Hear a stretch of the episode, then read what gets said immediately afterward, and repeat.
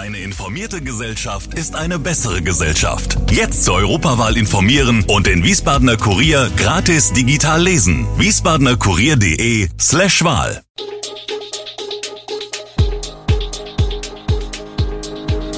Gude, unser morgendliches News Update.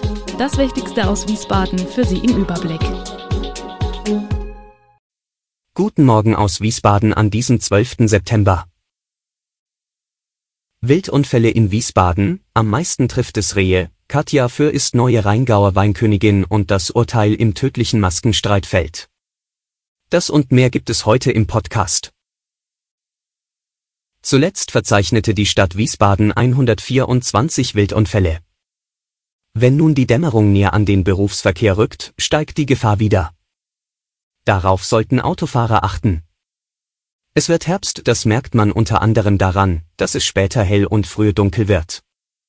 Die Sonne geht inzwischen gegen 7 Uhr auf und gegen 20 Uhr unter. Damit rückt die Dämmerung, die Zeit in der Rehe zwischen Ruheflächen und Futterstellen die Straßenseiten wechseln, in den Berufsverkehr. Ab Herbst steigen darum die Zahlen von Wildunfällen, erklärt Eberhard Kern, ein Experte der Hegegemeinschaft Wiesbaden Ost. Und zur Zeitumstellung, die in diesem Jahr am 30. Oktober erfolgt, wird es besonders gefährlich. Er rät Autofahrern, schon vorher besonders vorsichtig zu sein. Der Stadt Wiesbaden sind im vergangenen Jagdjahr insgesamt 124 Wildunfälle gemeldet worden. Das berichtet Christian Stettler für das Ordnungsdezernat. Damit ist die Zahl im Vergleich zu den Vorjahren gesunken, 2019-2020 waren es 159 Wildunfälle, im Jahr danach dann 175 Die Unfallschwerpunkte sind seit Jahren dieselben, im Westen die Grohroter Straße zwischen Frauenstein und Schierstein, im Osten die B455, die von Kastell bis Nauroth reicht. Nach einem Wildunfall muss jeder Autofahrer die Polizei rufen. Sie stellt einen Nachweis für die Versicherung aus und informiert den zuständigen Jagdpächter, damit er sich um das tote oder verletzte Tier kümmert.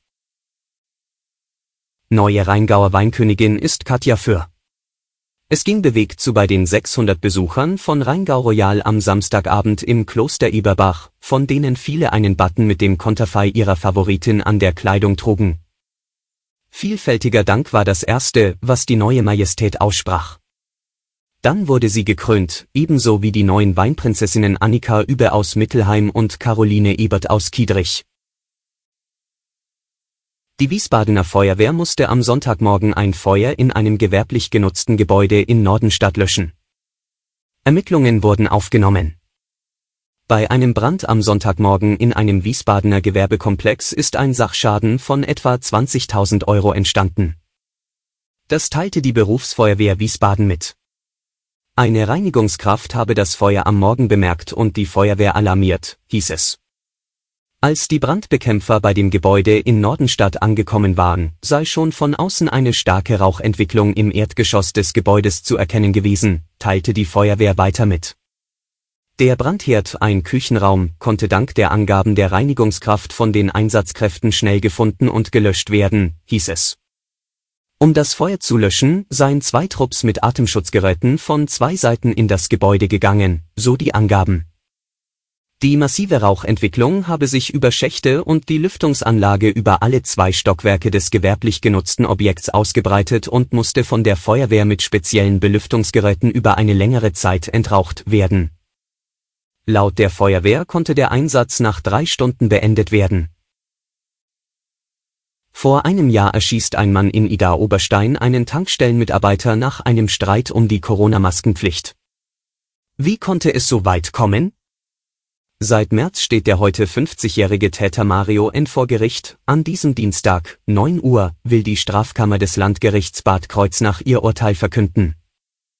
Die Staatsanwaltschaft fordert eine lebenslange Haftstrafe wegen Mordes. Zudem fordert sie die Feststellung der besonderen Schwere der Schuld, was eine Haftentlassung nach 15 Jahren praktisch unmöglich machen würde. Die Verteidigung wiederum sieht anders als die Staatsanwaltschaft die Mordmerkmale, Heimtücke und niedrige Beweggründe nicht als erfüllt an, sie fordert eine Verurteilung wegen Totschlags.